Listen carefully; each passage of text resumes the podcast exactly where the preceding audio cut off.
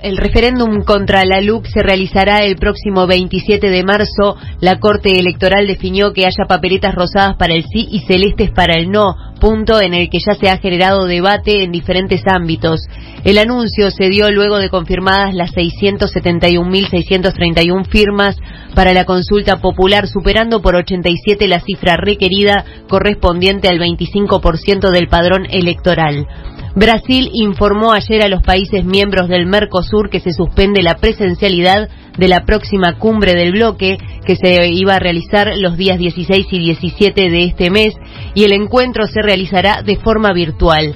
En la carta oficial el país norteño no especificó las razones.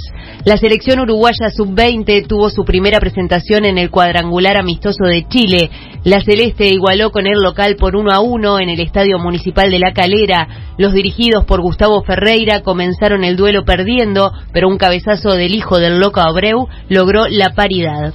En este momento hay 17 grados, cielo nuboso, se espera una mínima de 15 y una máxima de 28, humedad 86%.